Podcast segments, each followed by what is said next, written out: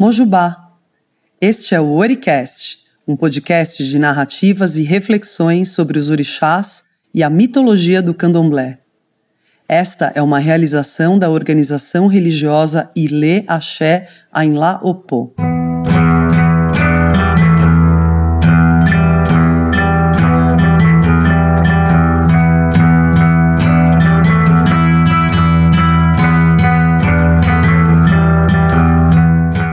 Nesta primeira temporada, o tema é Iku, a morte, e serão retratados alguns mitos sobre orixás e seus encontros com o Iku. Hoje você vai ouvir um Itan, um mito tradicional que envolve Exu e a morte. Exu é o indulgente filho de Deus, cuja grandeza está em toda parte. Nada existe sem Exu. Ele é quem possibilita a existência individualizada, Exu está em toda parte e toda parte tem Exu. Ele está na sexualidade, na boca que fala, na linguagem e nas escolhas. Daí a encruzilhada ser o local preferido para louvá-lo, pois é onde as opções de caminhos nos são apresentadas. Orixá do movimento, das trocas, da comunicação, não suporta nada parado, está sempre nos convidando a subverter o estabelecido, para evitar a cristalização. Diz o provérbio: Exu mata um pássaro ontem com a pedra que atira hoje. Ele questiona todas as nossas certezas e nos faz sábios. Uma atitude no presente pode alterar o passado, pois com Exu aprendemos a não lamentar o passado, a não nos preocuparmos com o futuro e não nos adiantar aos problemas, mas a viver plenamente o tempo presente.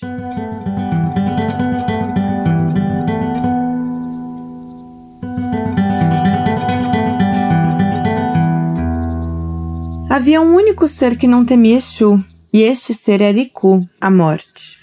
Iku ouvira falar de coisas terríveis que Exu tinha feito ao povo e perguntou por que Exu fazia isso sem ser reprimido. As pessoas respondiam sem hesitar. Quem seria impetuoso o suficiente para repreender Exu?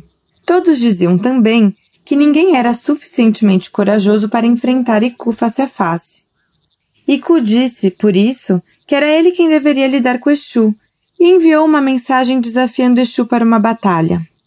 Exu rapidamente respondeu: Eu não tenho medo de Ku, vamos sim lutar. Exu foi até seu amigo Orumilá e contou-lhe sobre o desafio. Orumilá perguntou a Exu: Quem pode lutar com a morte? Exu ficou bravo e respondeu: Quem pode lutar com Exu? Essa sim deveria ser a pergunta. Ansioso, Exu pediu a Urumilá que arranjasse o combate e o dia do duelo finalmente chegou. Neste dia, veio gente de toda parte para assistir o duelo, e a cidade ficou tomada de espectadores. Exu chegou, bradava seu grito de guerra provocando Iku. Cantava palavras de desprezo e desdém. Iku também avançava com seus tocadores de tambor. Segurando a espada e o escudo, e cantava palavras provocando Exu. O barulho da plateia era ensurdecedor e a batalha começou. Exu golpeava forte com o porrete várias vezes, mas Iku era rápido e ágil. Nenhum único golpe de Exu acertou Iku. Em determinado momento, Iku prendeu Exu, jogou-o no chão e arrancou o porrete de suas mãos. Iku então ergueu o porrete sobre Exu para matá-lo. Houve gritos de alarme na multidão. Orumilá, de uma só vez, correu até o lugar e tomou o porrete de Ku, salvando o amigo da destruição. E foi somente porque Exu foi defendido por Orumilá que ele não morreu. E é por causa disso que os homens dizem até hoje: ninguém pode matar a morte, ninguém pode derrotar Iku.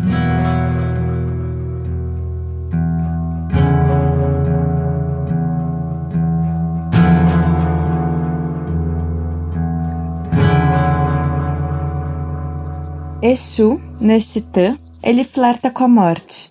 Ele tem uma relação ambígua com a morte. Ele quer combater Iku, e ao mesmo tempo tem uma admiração por Iku. Exu, ele aproxima a vida e a morte. Ele nos lembra que a morte é condição da vida. que uma não existe sem a outra, que basta a gente nascer para a gente ser atravessado pela temporalidade e pela finitude. Compreender que somos finitos neste mundo, compreender que somos seres temporais, é também entender que a gente tem a tarefa de qualificar nossa existência.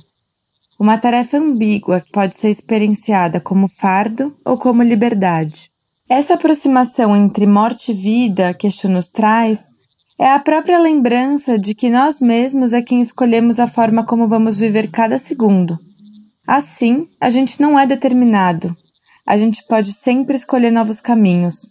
A existência humana é então marcada pela indeterminação e tem a morte como única certeza. Ninguém pode matar a morte, ninguém pode derrotar Iku. Nesse sentido, não existem fatos, o que existe é a forma como significamos os eventos da vida, e esse significado se dá no presente, no aqui e agora. A gente escolhe como seguir adiante a partir da forma como a gente olha para nós mesmos, a partir da forma que a gente significa nossas experiências. Mudamos, somos processuais, a gente morre sempre, em vida, no momento que a gente compreende a morte como transformação. A possibilidade de constante ressignificar, de compreender com frescor do presente os eventos passados e os projetos de futuro é onde reside nossa liberdade. Exu mata um pássaro ontem com a pedra que atira hoje. Laroye, axé. Eu sou Daniela Oyabemi e este foi o quarto episódio de Oricast, o podcast de narrativas e reflexões da mitologia do candomblé.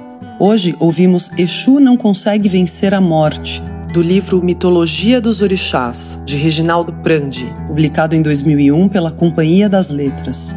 No livro, o pesquisador apresenta mais referências sobre os mitos e suas variações. A releitura deste titã foi feita por Andrea Omiletti, que também trouxe sua reflexão.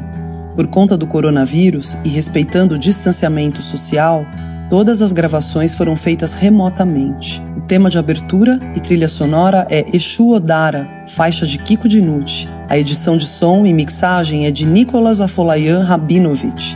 O projeto gráfico é de Leonil Júnior, baseado na arte de Marcelo Smiley. Um agradecimento especial para nosso babalorixá Lugumá, que além de cuidar da revisão de conteúdo do episódio, foi quem abriu os caminhos para que este trabalho viesse ao mundo. Até a próxima!